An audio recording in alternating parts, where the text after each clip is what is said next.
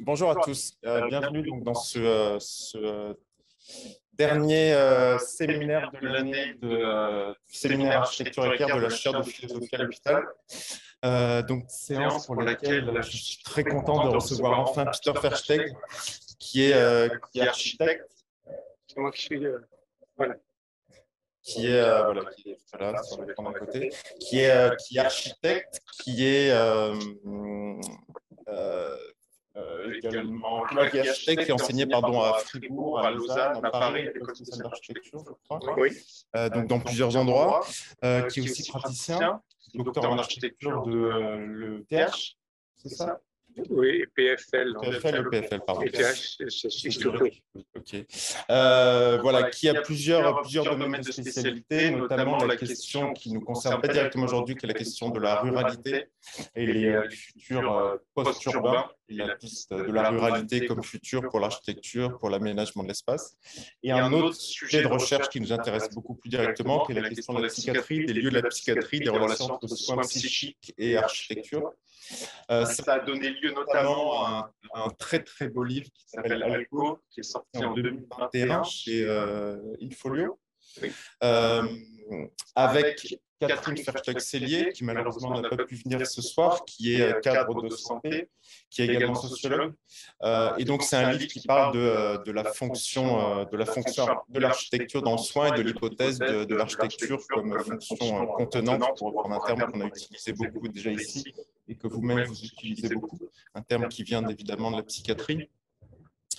Euh, donc euh, voilà, c'est un livre qui notamment s'appuie sur des expériences de, de construction d'architecture, euh, de folie architecturale avec des patients dans, des, dans des institutions psychiatriques en Suisse. voilà, donc très content que tu euh, viennes ce soir présenter ça parce que c'est une, expérimentation qui incarne de manière très, très euh, directe ce qu'on essaye de travailler dans ce séminaire par différents biais. Euh, voilà, donc c'est bien de finir l'année avec ça. Deux petites infos avant de te laisser la parole. donc c'est le dernier séminaire de l'année et donc ça recommence l'année prochaine. ça recommencera toujours ici. A priori, Arnaud ne m'a pas répondu, mais on avait envisagé le 5 octobre, peut-être comme comme date de démarrage. Ça reprend le 5 octobre. Euh, donc voilà, on repart pour une année toujours, euh, toujours sur l'Adamant. Et euh, deuxième petite info, ceux qui étaient là il y a quelques temps vont peut-être se rappeler qu'il y a un bar à côté. Un autre, un autre bar, le bateau d'à côté voisin organise des soirées. Euh, ils commencent à 19h, mais ils nous ont promis d'être très, très discrets pendant la première heure. Si ce n'est pas le cas, ça vous rappellera un cours dans lequel on a été concurrencé par de la de l'électro pendant une conférence de Bruce Bégou. Voilà. Euh, voilà, mais normalement, tout va bien se passer euh, ce soir. Donc, merci beaucoup, Peter, d'être là. Et, euh, et, je te laisse euh, la parole. Merci pour l'invitation, d'abord. Ça me fait un grand plaisir. Je suis honoré de participer dans ce programme qui a, qui a l'air très intéressant.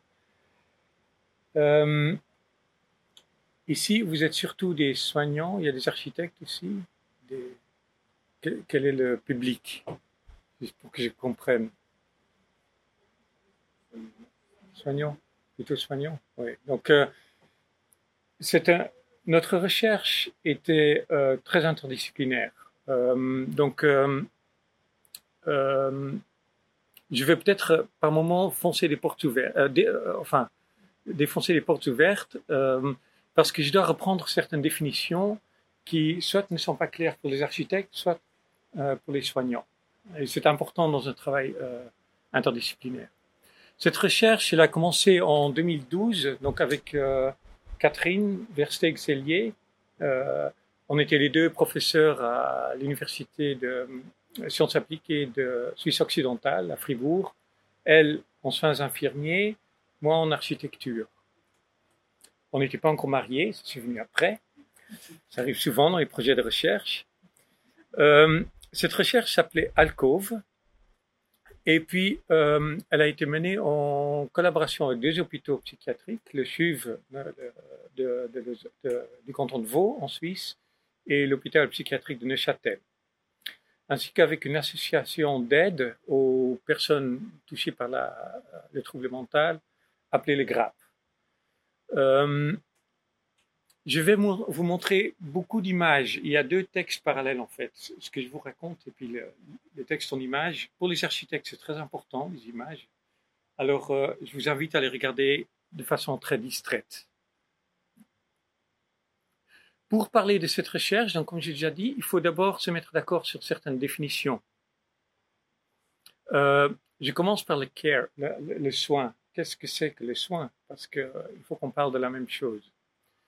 Euh, Catherine, dans son rôle d'infirmière en psychiatrie, le décrit comme ça, dans, dans, son quotidien de travail. Elle dit les soins, c'est s'arrêter dans son quotidien, essayer de déterminer ce dont l'autre a besoin, essayer de comprendre ce qui, ce qui se passe pour lui ou pour elle, c'est prêter attention à quelqu'un qui n'arrive pas à déterminer ce qu'il lui faut, et si possible, essayer de lui faire exprimer ce besoin. C'est essayer de le comprendre et de le soutenir. À quel endroit je peux intervenir auprès de l'autre sans le gêner, sans le déborder? Alors, j'ai trouvé une définition très succincte chez Nicolas Yeats, que vous connaissez peut-être, sociologue et euh, professeur à la United Kingdom Open University, qui a une euh, définition très percutante. Les soins, c'est une étendue d'activités et de relations qui favorisent le bien-être physique et émotionnel. Très percutant. Mais je préfère celle-ci, plus holistique, de Joan Tronto et Bernice Fisher de Princeton University, qui dit Le soin est une activité qui inclut tout ce que l'on fait pour maintenir, continuer et réparer notre monde de sorte que nous puissions y vivre au mieux. Ce monde inclut nos corps, nous-mêmes et notre environnement, que nous cherchons à entremêler dans une toile qui soutient la vie. Ça, je trouve, c'est fantastique comme, euh, comme, définition. Il y en a une autre aussi que j'aime bien, qui est très courte. Je prends comme référence euh, Robert Pirsig, que certains connaissent peut-être. Euh, le soin est à la, à la, qualité ce que la production est à la quantité. Et ça va aussi faire sens, vous allez voir dans la présentation. Et il faut aussi donner une euh, définition de l'architecture. Qu'est-ce que c'est que l'architecture? Et on a pris, on s'est mis d'accord sur une définition très large. L'architecture, c'est l'organisation de l'environnement construit et naturel afin qu'il puisse être habitable. Hein, c'est très très très large aussi comme définition, mais c'est là où on a trouvé un terrain d'entente. Nous sommes partis tout particulièrement, m'occupe d'un truc, parce que, de la problématique de la chambre d'isolement en psychiatrie. Vous savez ce qu'on appelle aujourd'hui la chambre de soins intensifs ou l'espace de soins intensifs, les jolis mots pour le même objet, pour la même fonction, enfermer un patient décompensé qui pourrait être un danger pour lui-même ou pour quelqu'un d'autre. Hein, euh, en psychiatrie, je rappelle pour les architectes, un patient est compensé lorsqu'il arrive à gérer son trouble, son trouble mental. Lorsqu'il ou elle décompense, c'est en quelque sorte le trouble mental qui prend le dessus. Hein. et lorsque cette personne est hors d'elle, incontrôlable, et est enfermée en CSI. Et ou calmée avec un médicament que dans le monde des soins infirmiers, on appelle une camisole chimique. Il faut dire que ces situations de crise sont très difficiles à vivre pour les patients et aussi pour les soignants. C'est quelque chose de très dur. Pour ces patients, il existe donc dans la quasi-totalité des institutions psychiatriques occidentales un espace de soins intensifs. Habituellement, c'est une pièce où le patient est seul, sécurisé, aux matériaux costauds et lavables, le mobilier est limité, un lit, un pouf qui peut servir de table aussi, souvent fait de matériaux indestructibles, anti-suicide. Il y a une montre, un hublot qui permet aux soignants de surveiller le patient. Souvent, il n'y a pas d'éléments saillis euh, pour éviter les blessures. Sur cette photo, vous voyez un hublot en cristaux liquides donc on l'actionne à l'extérieur, il devient transparent en pesant sur un bouton. Et vous voyez qu'il n'y a pas de poignée de porte. C'est un endroit que vous, connaissez, je pense, les, chambres de soins intensifs. Les soignants, je pense, en... Hein. C'est un endroit euh, que moi j'ai découvert avec horreur, qui est euh, pour moi pire qu'une cellule de prison, beaucoup plus radical. Ici, pas d'affaires personnelles, pas d'objets, pas de livres. Quand on y arrive, euh, bijoux, montres, alliances sont retirés et on est habillé de maintenant en matière euh, des, tissus anti-suicides. Qu'est-ce que c'est que cet espace? Et comment se déroule encore un soin? C'est un peu ce qu'on ne s'est pas euh, donné comme question au début. Est-ce que l'architecture y participe à ces soins Et de façon plus générale, est-ce que l'architecture peut favoriser des soins ou au, contraire entraver les soins? Et est-ce que la notion de soin fait appel, à une architecture spécifique, différente? Tout ça, ce sont des questions qui euh, se sont posées assez rapidement. On a décidé assez vite d'organiser une activité empirique pour en savoir plus. C'est donc les folies euh, que a déjà, dont Eric a déjà parlé. Il y avait dans ces hôpitaux de magnifiques parcs, comme dans beaucoup d'hôpitaux euh, psychiatriques. Donc euh, des sites fantastiques pour euh, bricoler et pour expérimenter. L'idée était donc de regrouper dans ces parcs des volontaires pour construire des espaces où on se sent bien. Nous voilà partis il fallait convaincre d'abord médecins, soignants, cadres, direction de l'intérêt de cette opération. Les folies, c'était toute une organisation, des séances de préparation, des discussions sur la sécurité, des récoltes de matériaux, six mois de préparation pour chaque événement. Elles se sont déroulées deux fois, une fois à l'hôpital de Prangin au bord du lac Clément, une fois à l'hôpital Préfargier au bord du lac de Neuchâtel. Les Folies, c'est aussi plus de 180 personnes sur le terrain. Après Fargier, c'était 84 patients volontaires, 70 professionnels des soins, infirmiers, thérapeutes, paramédicaux, médecins, 30 architectes et étudiants en architecture, deux jardiniers responsables des parcs et un photographe.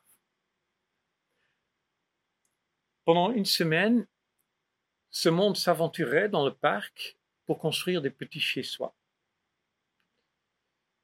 La consigne donnée à tous les professionnels, qu'ils soient soignants ou architectes, c'était les suivants. Laisser l'initiative aux patients, seulement apporter du soutien et être dans une observation participante.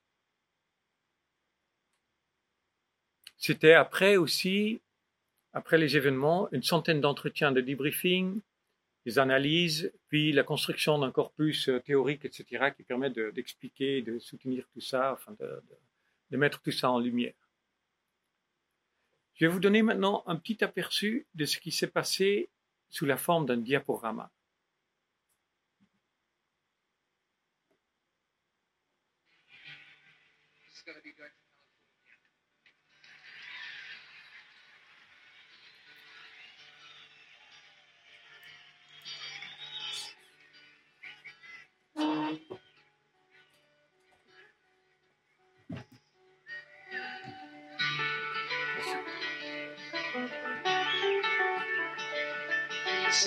Days with a woman and kind, smoke my stuff and drink all my wine. Made up my mind, make a new start. I'm going to California with an aching in my heart. Someone told me there's a girl out there with love in her eyes and flowers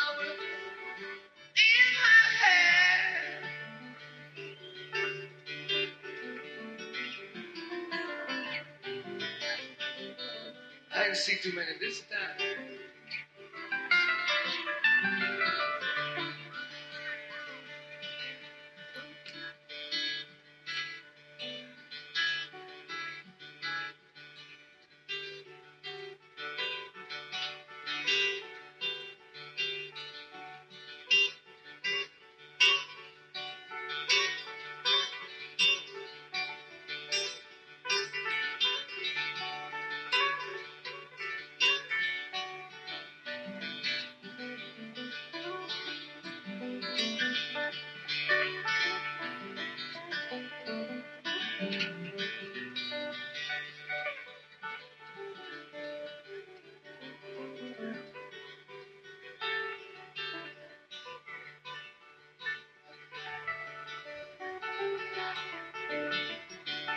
chances on the future.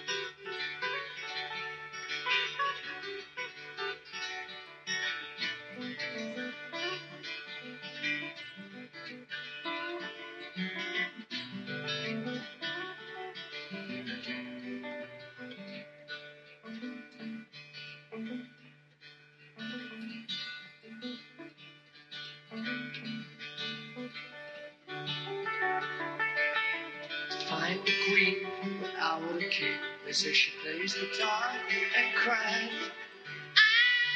She sings, jump me. Ride a white mare in the footsteps of dawn.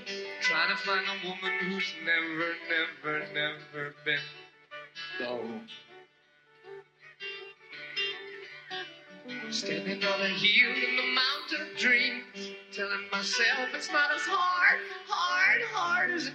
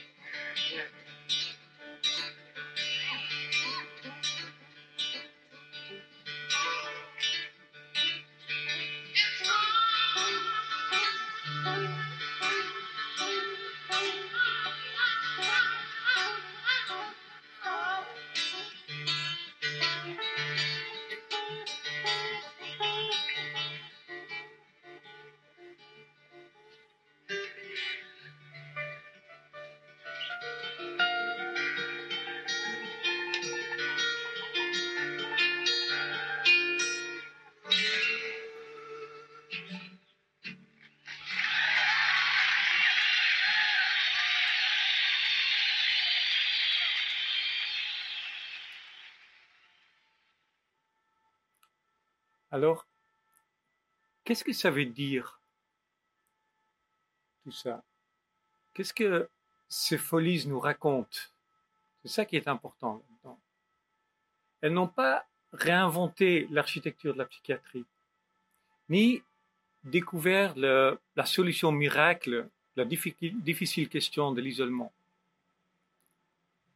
En revanche, les folies ont été un processus vivant, souple, décentré, mobile, dans un cadre invisible et consensuel, un cadre identique pour tout le monde et centré sur la fonction contenante. Alors je reviendrai sur ce concept dans un petit moment. Le processus à l'œuvre était le suivant. Élaboration de constructions collectives, sans distinction en patients, soignants et architectes, sans distinction de pathologie ni d'âge, sans limitation de participation des patients, quel que soit leur état. On a vu des patients proches de la décompensation et proches de la mise en isolement en début de semaine et aucun n'a été. Un processus vivant, liberté de mouvement, de déplacement sur le site, liberté de participation, de choix de groupe. Le patient va là où il veut. L'ambiance, comme vous avez pu voir, était festive et détendue. Les groupes se sont formés spontanément, toujours autour de trois ou quatre architectes. Il arrivait que des patients changent de groupe en cours de route, ça n'a jamais été un problème. Chaque groupe s'est inventé un leadership, parfois un seul, parfois quelques patients. Souvent, les participants se regroupaient autour du conseil des architectes, donc architectes et étudiants en architecture. Chaque patient a pu mettre en œuvre ses idées et chacun a pu apporter des compétences. Il y a eu une distribution assez originale des rôles, souvent inversée et inattendue. Les patients ont été très compétents, chefs de chantier, architectes. Les soignants se sentaient libérés du devoir de soigner. Ils disaient on a fait les fous. Les architectes ont pris des postures très empathiques, à l'écoute, soignants, contenants. Il n'y a eu aucune obligation de participer, mais les patients se sont engagés massivement. La fonction contenante a été régulée par le groupe.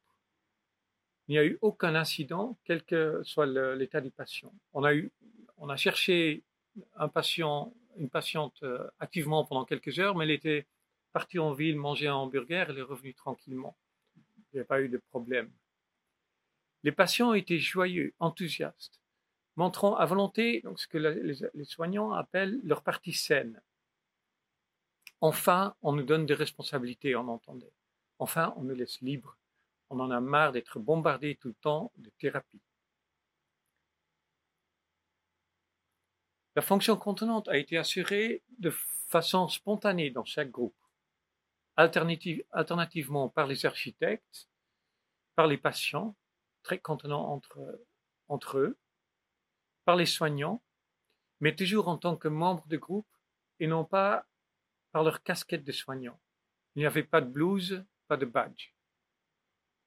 Un patient a demandé à un soignant tu l'as pour quelle maladie. Donc, euh, c'était vraiment mélangé au même niveau. Ou encore l'ensemble du groupe qui, qui assurait cette fonction contenante. En cas de crise, les patients demandent à ne pas être seuls et organise des ouvertures plus bas et plus haut pour ne pas voir et pas être vu pendant qu'ils souffrent. On peut dire que l'architecture s'organise autour d'eux de façon malléable, en fonction des besoins, d'état d'esprit, de degré de détresse ou de bien-être, d'individualité. Les constructions étaient riches en signifiants. Certains commençaient fermés, tournant le dos à l'hôpital, s'ouvrir par la suite. Il y avait beaucoup de transparence, des décorations, des objets évoquant une maison habitée, home, chez soi, c'était très important. Beaucoup d'enveloppements, vous avez vu certainement. Presque pas d'espace privé, beaucoup de communs. Des ambiances familiales, de groupe, d'appartenance. on a vu que les patients, durant l'événement, montraient leur partie saine et que les rôles d'architectes, de soignants, de patients passaient des uns aux autres. Alors, suite à ces activités, la question du rôle est devenue très très importante dans la discussion euh, à l'hôpital. Pourquoi est-ce que le patient adapte un rôle de malade dans l'institution et est capable parfaitement d'assumer un rôle sain dans cet événement? Les soignants, pourquoi les soignants se sentent libérés de leur rôle dans cet événement alors que cet événement s'est révélé thérapeutique? Et quel est le rôle de l'architecture là-dedans? Ce qui nous amène vers le regard du monde de l'architecture, de l'autre côté, si vous voulez. Peut-elle convenir d'emblée aux soins? Est-ce qu'il y a une bonne architecture pour les soins psychiques, pour les soins psychiatriques? Peut-elle améliorer les soins? Peut-elle y participer? Alors, il n'y a pas de doute que les architectes, dans la grande majorité, cherchent à produire un environnement de qualité voué au bonheur. On voit plein d'exemples où l'architecture semble y contribuer. Hein, ça semble évident. Tout comme elle peut aussi incorporer un mal-être. L'architecture, d'une manière ou d'une autre, reflète la société. Elle influence aussi. C'est aussi un instrument, un dispositif.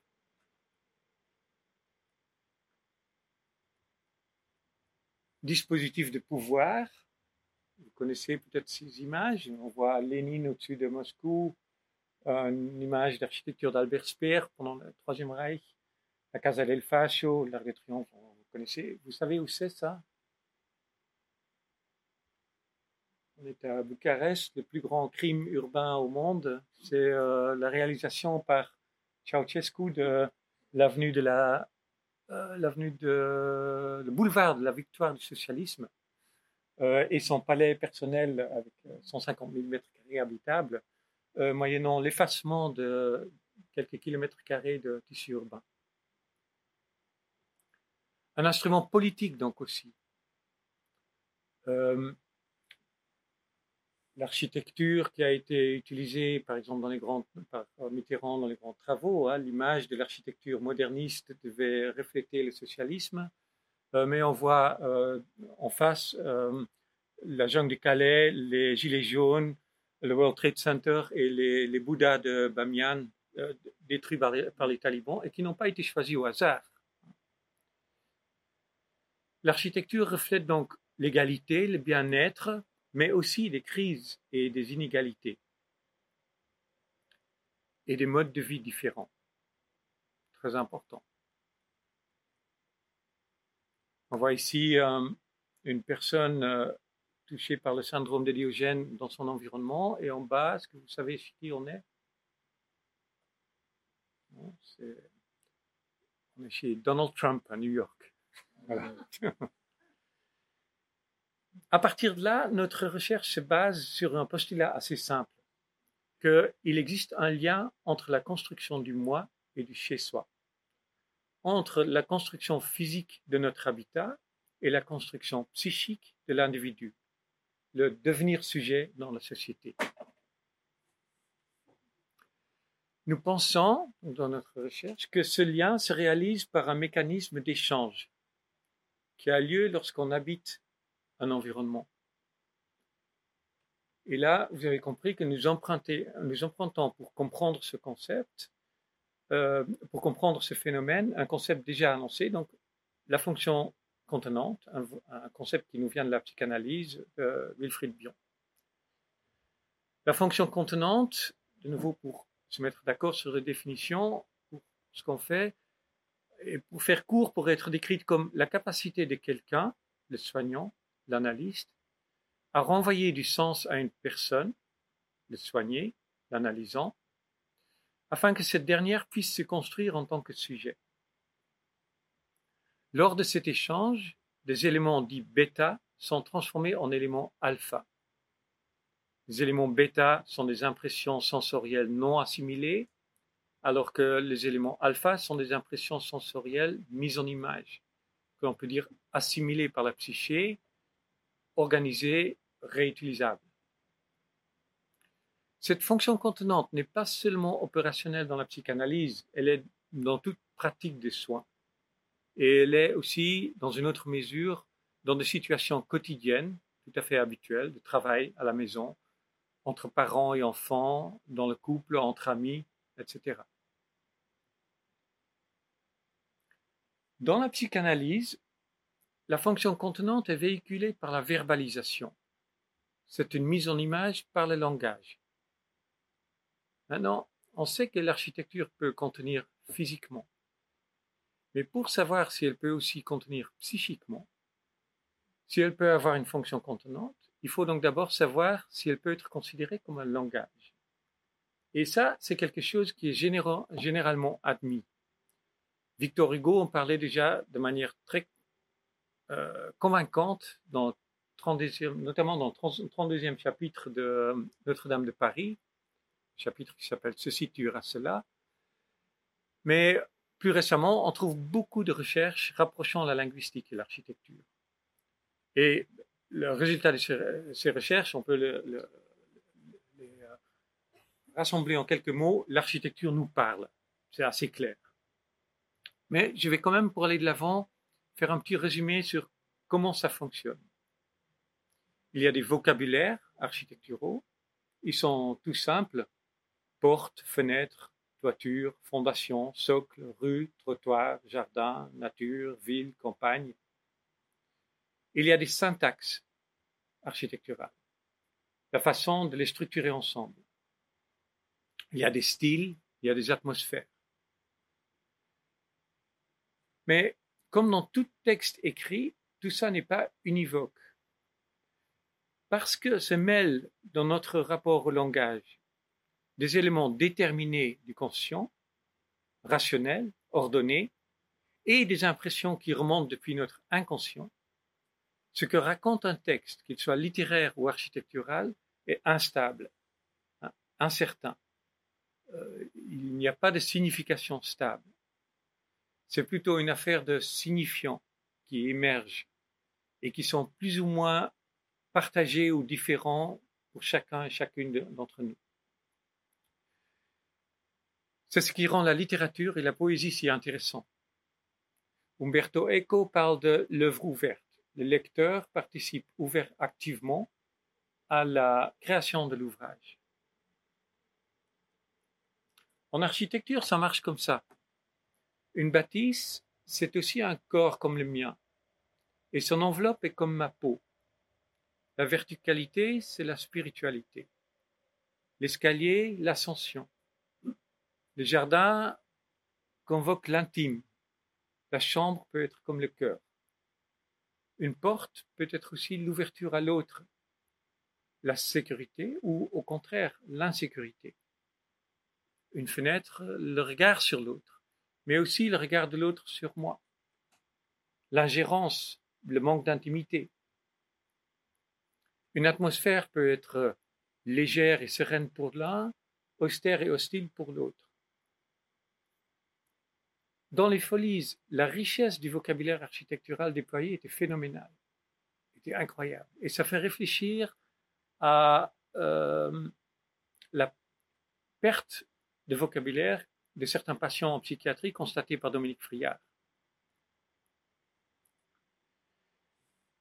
Il y a cependant une grande distinction entre la relation que nous avons au texte écrit ou parlé et celle au texte architectural qui fait que le rapport qui existe entre l'auteur, la maison, l'histoire qu'elle raconte et son usager diffère. Le rapport à l'architecture ne passe pas par la verbalisation. Il est direct, sans détour. L'architecte de Port-Sampac disait qu'il existe dans l'architecture une pensée qui ne passe pas par le langage parlé, qui est irréductible. Le médium donc n'est pas le même.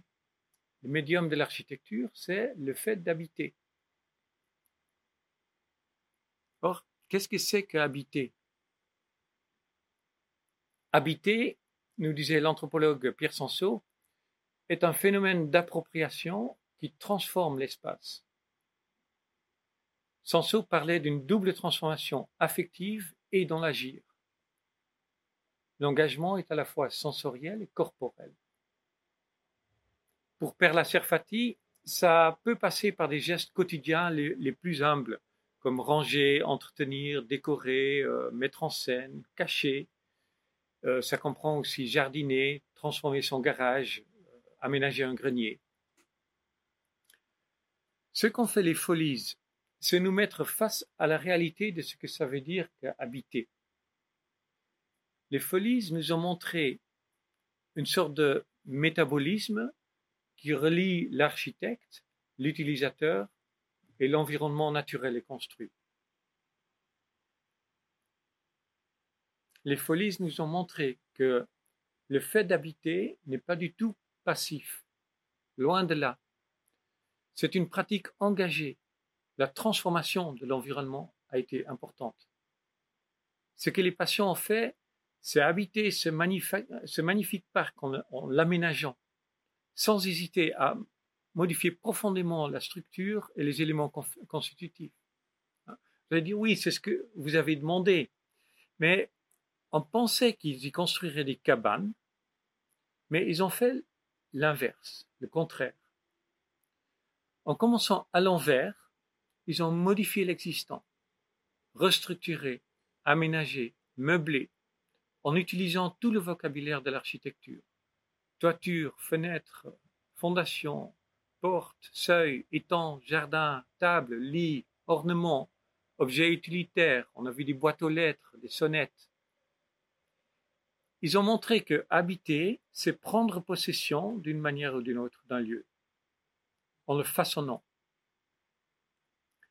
L'architecture habitable y était donc une continuelle transformation, déconstruction, reconstruction, co-construction, qui, qui, permettait à ses habitants de se construire, de se situer par rapport à la, société, par rapport à l'autre. Certains en se tenant plus à l'écart, et alors c'est l'architecte qui permet, qui structure cet écart. D'autres plus soudés pour ensuite se départager l'espace co-construit. Mais toujours en se construisant l'un par rapport à l'autre. On craignait qu'à la fin des semaines folies, la déconstruction des objets serait douloureuse. Elle n'était pas du tout, au contraire, ça s'est aussi fait dans la joie. C'était comme enlever un échafaudage autour de la réelle construction qui comptait, celle des participants, un mélange d'individus et de communautés. L'exercice était très ludique. Ça s'est fait dans la destruction, dans la distraction, excusez-moi, dans, la destruction, mais aussi dans la destruction, on va regarder, dans la distraction, avec amusement, légèrement, ce n'était pas dans un rapport contemplatif à l'architecture. Certes, on toisait, on nommait, mais toute l'ambiance était ce que j'appellerais un pragmatisme ludique. Dans la distraction, donc, très important. Le philosophe Walter Benjamin, que vous voyez ici sur sa chaise, parlait de l'attention distractive de l'usager en architecture qui est aussi, il disait, une destruction de l'œuvre. On y arrive. Parce que l'habitant, puisqu'il est distrait et en mode bricolage, touche à l'intégrité de l'œuvre telle qu'elle est voulue par l'architecte. C'est ce double aspect de l'habité, l'engagement dans le langage architectural et la, et la distraction, qui nous lie à ces concepts psychanalytiques de la fonction contenante. Parce que là aussi, l'analysant s'engage dans le langage et l'analyste pratique ce que Freud appelait l'écoute flottante. C'est en fait l'apprentissage qu'il offre à l'analysant. C'est dans cette double pratique que la fonction contenante prend place, que les éléments bêta surgissent et s'assimilent. Une double pratique d'habiter actif et de flottement qui permet de faire remonter des éléments de l'inconscient et de leur donner du sens. Et l'appropriation distraite de son sens, de toute sa symbolique et de son objet physique, menant à la destruction de son intégrité, ce double aspect de l'habité nous mène vers une critique fondamentale de l'architecture. Il n'y a pas beaucoup d'architectes là, hein, je crois. Il y a des architectes Dommage. Ah, en tout cas. Ce continuel état de reconstruction, de co-construction, mène à une déconstruction de bien des paradigmes de l'architecture contemporaine. En tout cas, telle, telle qu'elle est enseignée dans l'immense majorité de nos écoles d'architecture et telle qu'elle est défendue par nos ordres d'architectes. En fait, les folies déconstruisent tous les paradigmes principaux. Celui de l'objet dans un site, par exemple, Les folies créaient plutôt des continuums spatio-temporels, territoriaux, aux métamorphoses. C'est très différent, dont le cadre est flou et qui épouse le site. C'est quelque chose de très différent que de poser un objet dans un, dans un site. Le paradigme de l'intérieur séparé de l'extérieur. Tout était continu, inversé. Le paradigme de la séparation des fonctions du privé et du public. Il s'agit ici plutôt de degrés de commun et de degrés de privacité. le paradigme de la primauté de la structure construite sur l'ornement. Pour les patients architectes des folies, l'ornement vient d'abord et la structure ne sert qu'à le tenir. Adolf Loos, on avait déjà parlé. Hein. Mais surtout, les folies, en confirmant la théorie de Benjamin, détruisent le paradigme même de l'objet architectural l'objet architectural en tant que chef-d'œuvre d'art complet et idéalisé, en tant qu'œuvre voulue, contrôlée et achevée par l'architecte, qui doit être occupée dans le respect de son intégrité et du droit d'auteur. Par ricochet, il remet en question la séparation entre culture et nature, prémisse de la société urbaine occidentale. On va y venir.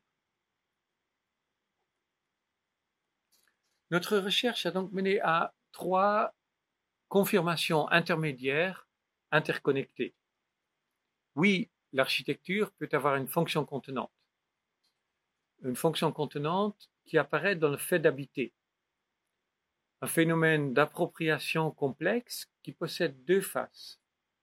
D'un côté, l'habiter est une posture active de l'usager qui opère une transformation spatiale. L'usager s'approprie, se saisit de l'architecture et la transforme, non seulement affectivement, psychiquement, dans ce qu'elle a de signifiant, mais aussi physiquement, en engageant une co-construction, un métabolisme corporel. Et de l'autre côté, l'habiter est une pratique distraite, très importante. On n'habite pas en faisant continuellement attention à sa maison on n'est pas tout le temps conscient du fait qu'on est en train d'habiter, de la qualité des espaces qui nous entourent, ou de leur beauté, leur intégrité, leur signification. Ça, c'est ce que l'architecte de Miurge imagine, c'est ce qu'il préfère en fait. Mais c'est exactement ce qui différencie l'architecture de l'art, de la littérature, de la poésie. Cet aspect distrait de l'habité est structurel. Il ne peut pas être détruit. Il est irréductible. On ne peut pas être forcé à habiter d'une façon prédéterminée. Et si on force à habiter comme ça, c'est au risque de détériorer la santé du patient, de l'habitant. Pour revenir au patient et de son espace merveilleux, on a commencé dans ce petit espace qu'on appelle avec des jolis mots espace de soins intensifs, l'espace soi-disant hypostimulant. En réalité, c'est un non-lieu, un vide civique, où il n'y a plus ni soins ni architecture. Cette cellule d'isolement raconte une histoire à son occupant, au patient. Tu n'es rien, tu ne possèdes rien, même pas ton intimité. Ici, tout est sécurisé, blindé. On ne te fait pas confiance. Tu as envie de te suicider. Tu as un danger pour toi-même et pour autrui. Tu es enfermé pour ce que tu es et non pas pour ce que tu as fait. Tu n'as pas de droits citoyens. Tu ne fais pas partie de cette société.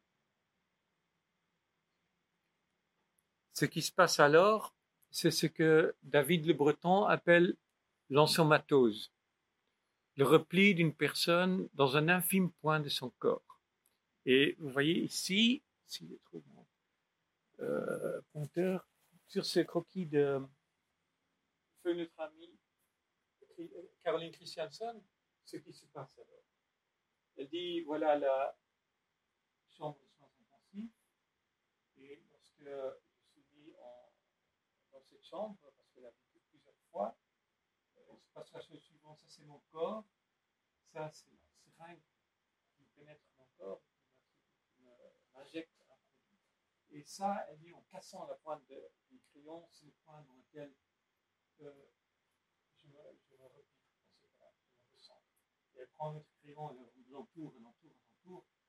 C'est là où je suis dans ces cas-là. Ça, c'est l'ensomatose. C'est très dangereux parce que c'est une déconnexion d'une personne de son corps et par extension une déconnexion de notre environnement. C'est l'être au monde qui se brise. Lorsque l'architecture et les soins sont en crise, quand il n'y a plus d'architecture ni de soins, lorsqu'il lui est interdit d'habiter, l'individu met tout en œuvre. Son corps, jusque ses ongles et ses dents, ses excréments, son sang, pour marquer l'espace qui l'entoure, pour revendiquer la possibilité d'habiter. Les traces que vous voyez ici au mur, dans une architecture suisse, je peux vous dire qu'elle est bien faite, hein. Et sur ce matelas et sur ce hublot ne sont pas du vandalisme, comme le pensent les architectes du CHUV. C'est l'expression d'un besoin d'habiter irrépressible. Cet espace est le contraire de l'architecture et le contraire des soins. C'est ce que l'architecture et les soins ne sont pas.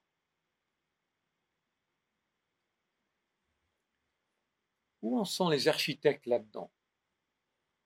Je vous montre ici des images de concours. Vous savez, cette, cette euh, pratique d'attribution de, mandats et de construction euh, sur la base de qualité architecturale, je ne sais jamais trop bien ce que ça veut dire, euh,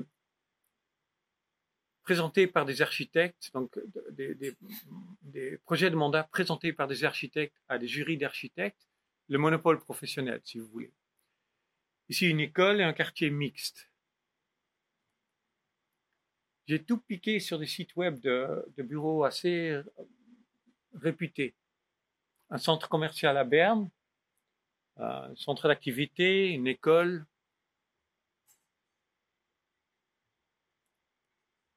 une autre école, l'image du concours, et sur le site, le même site web, l'image de réalisation.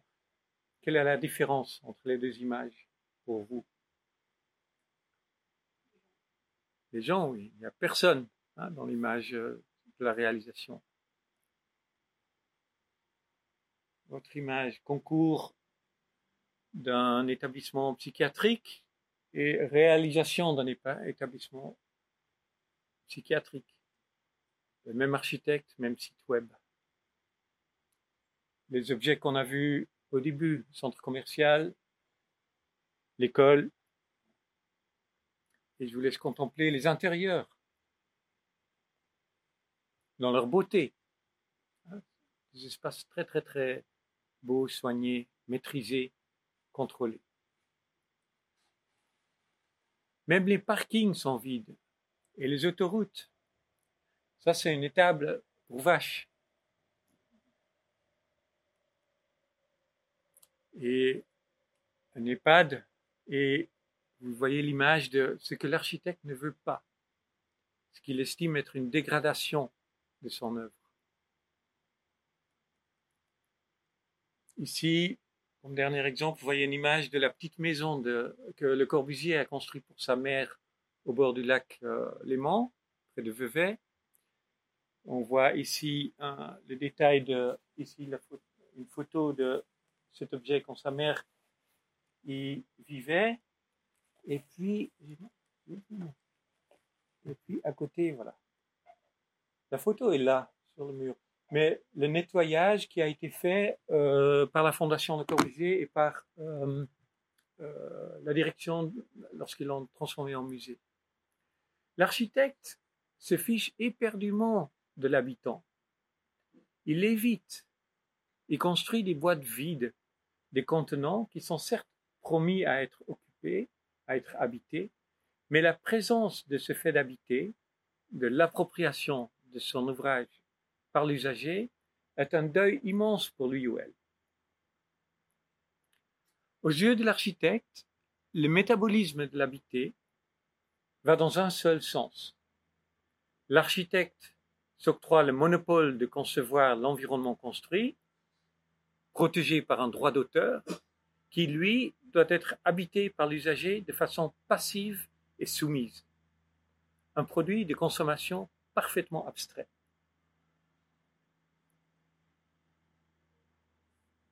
Évidemment, à partir de là, notre recherche a permis d'aller de l'avant et a permis de formuler certaines recommandations sur la déstigmatisation de la psychiatrie, sur la perméabilité de l'institution, sur l'hôpital psychiatrique comme une hétérotopie, sur la nécessaire remise en question de normes logistiques, hygiéniques et sécuritaires, sur la tout aussi nécessaire remise en question de la notion même de thérapie.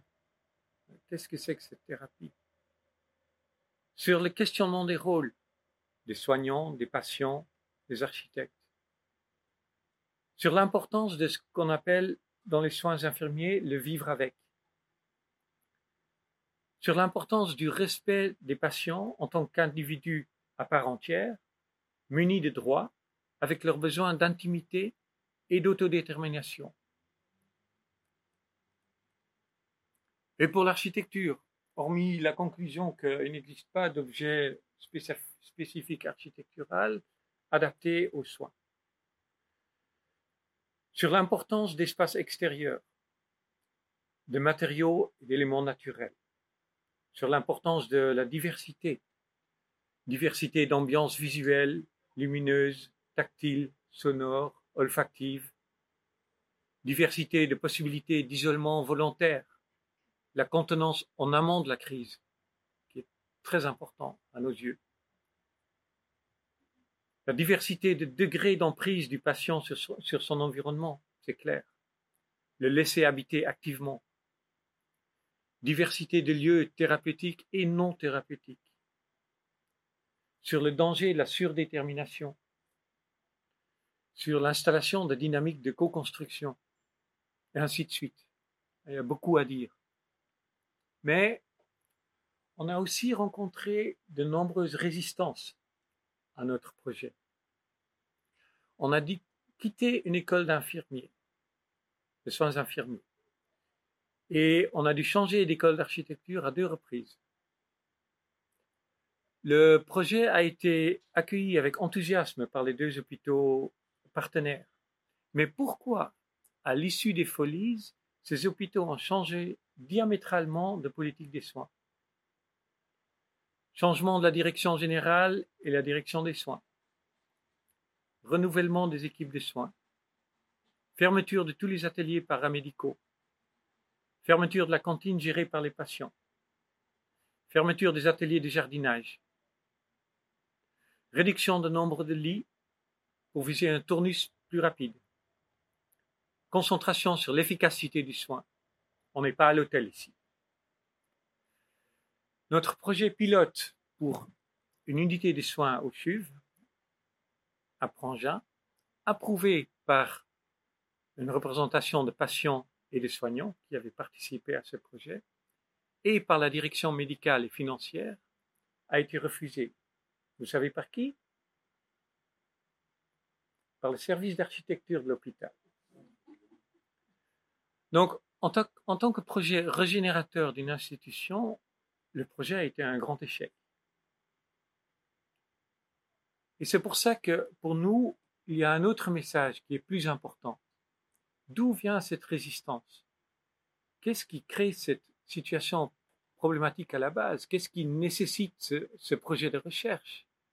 De quel mal-être, de quel malfonctionnement sociétal est-ce qu'ils sont des symptômes? On a donc commencé une extrapolation de tout ça dans la société urbaine occidentale. Et cette, extrapolation est très parlante. Elle nous a remis devant des critiques très sévères.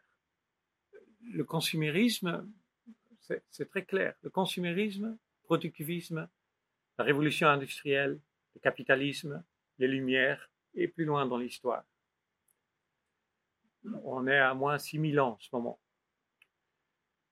Vers des sources comme euh, Ivan Illich il y a un demi-siècle ou euh, Karl Marx il y a 150 ans, de Noam Chomsky à Simone de Beauvoir, de Karl Polanyi à Anna Arendt, en passant par Günther Anders évidemment, Kropotkin et Malatesta, pour voir d'où on vient.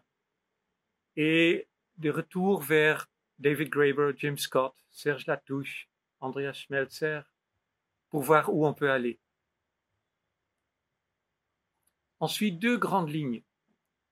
La première, celle de l'extraction, la quantification, la normalisation et la mécanisation de tout.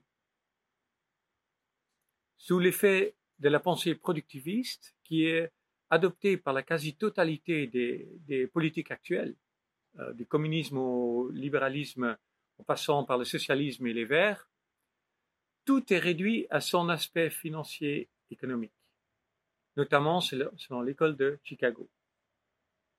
Ce modèle économique, qui est une invention et non pas, un phénomène naturel comme on essaie de nous faire comprendre, est en fait devenu la plus grande religion sur Terre. Elle a d'emblée mené à la valorisation de la productivité au détriment de la reproduction et du soin puisqu'elle a été modélisée sur le patriarchisme, dans les, ères grecques, sur l'andros, si vous voulez, sur les quartiers d'hommes de l'oikos grec. Cet idéal extrait, extirpe du soin tout ce qu'il a de productif pour jeter le reste, l'essentiel donc. C'est exactement ce qui se passe depuis un demi-siècle dans nos hôpitaux et institutions. Les hôpitaux sont devenus des machines à guérir. Des services hôteliers médiocres et aseptisés, dotés d'ateliers de réparation à la pointe. L'hôpital psychiatrique est calqué sur l'hôpital somatique, de plus en plus souvent. Les patients sont devenus des clients, renvoyés dans les plus brefs délais possibles, oubliant l'étymologie du terme hôpital. Heureusement que les soignants font un peu de résistance, notamment le monde des soins infirmiers. La deuxième piste, issue de la même euh, pensée, c'est l'aliénation de l'être humain. Puisque le productivisme a conduit à un hyperconsumérisme, à la marchandisation de tout, l'aliénation de dans son travail dont parlait Marx, s'est étendue à toutes ses activités, à toute la vie humaine, d'avant sa conception jusqu'après sa mort. Cette forme sociétale étouffe en réalité la créativité, parce qu'elle diminue sans cesse nos capacités d'adaptation. Elle nous met dans les moules d'un conformisme extrêmement réducteur.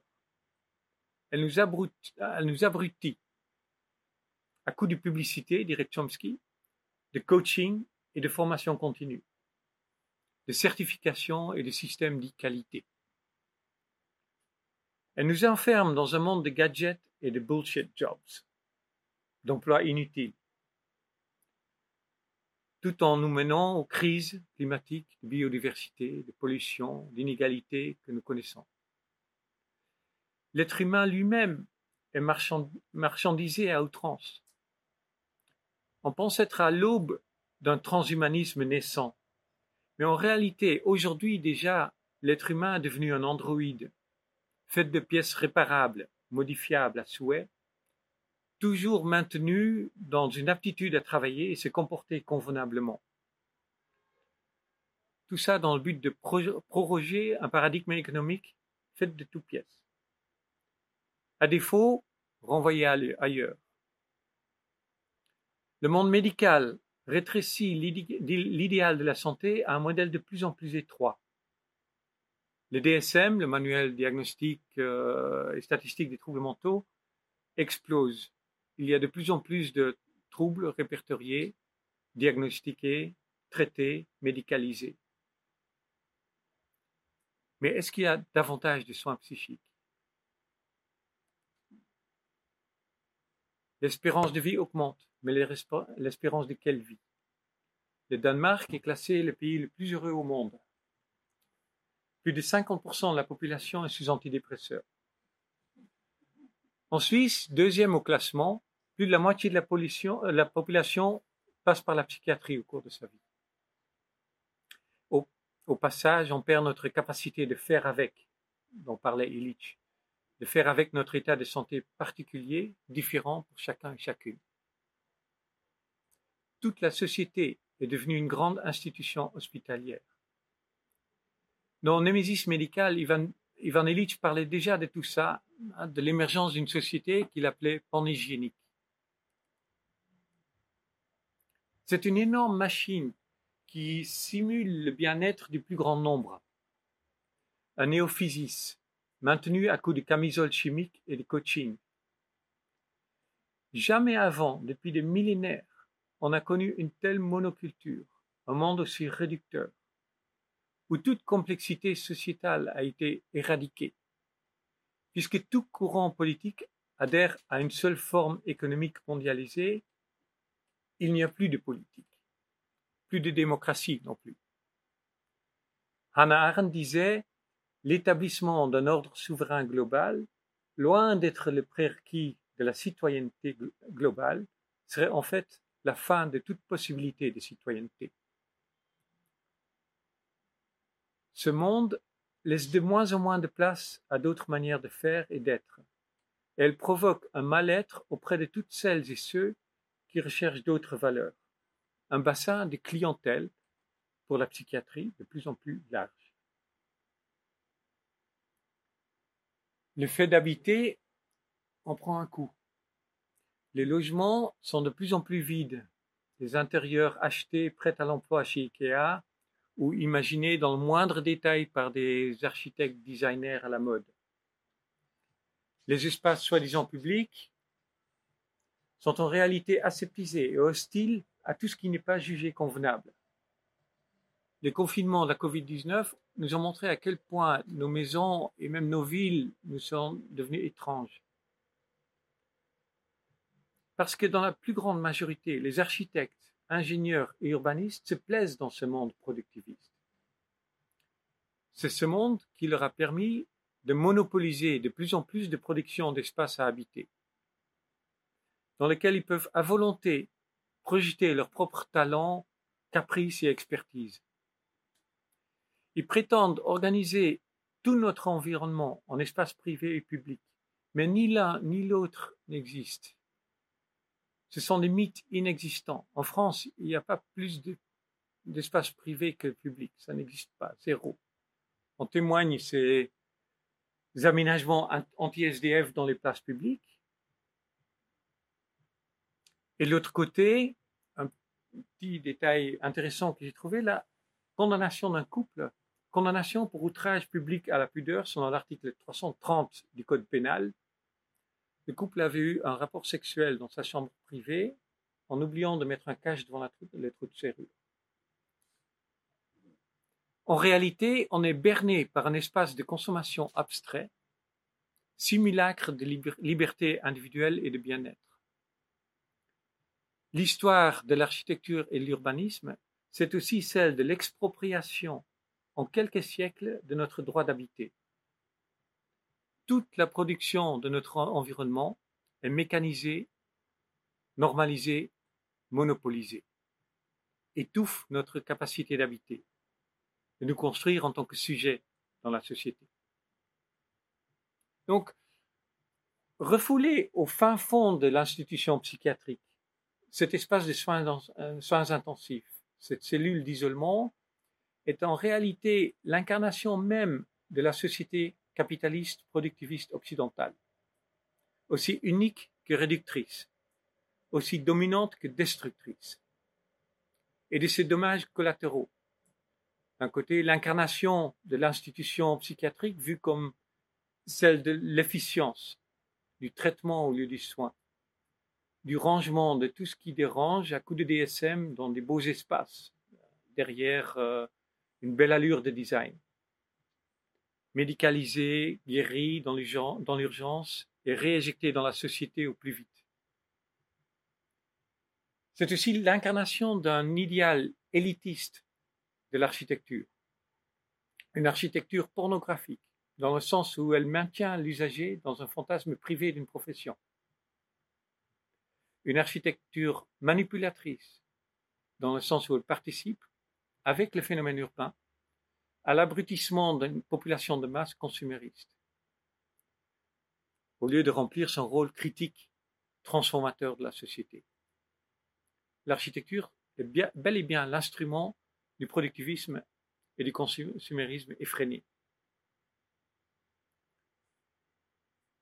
Le 10 mars 1972, les architectes du camp de concentration d'Auschwitz et de ses chambres à gaz et crématoires étaient acquittés de, complicité dans l'Holocauste. Aujourd'hui, la très puissante AIA, American Institute of Architects, l'équivalent de l'ordre des architectes en France, interdit à ses membres de concevoir tout lieu destiné à un confinement solitaire prolongé.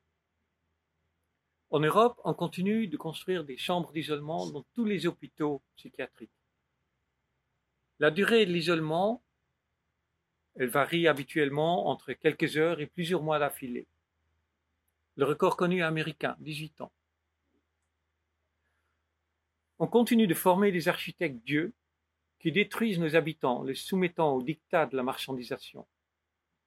Il est temps d'écouter un peu plus soignants et patients, et un peu moins nos experts en, gestion de santé, prisonniers des politiques financières du court terme. Et il est temps de changer nos paradigmes professionnels de l'architecture. Il est temps pour les architectes de prendre leur rôle, leur responsabilité dans le fait d'habiter au sérieux. On peut penser que c'est anodin, cette histoire d'habiter par l'appropriation et dans la distraction. Mais ce contrat très pragmatique qui relie l'architecture aux soins est primordial pour la construction identitaire de l'être humain.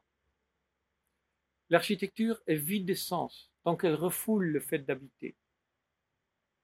Et la notion de soin est incompatible avec l'idéal capitaliste productiviste. La lutte que nous menons est donc la même que celle que nous menons contre les crises d'inégalité climatique, de pollution et de disparition de la biodiversité. Ce sont aussi des questions de soins et de l'habiter.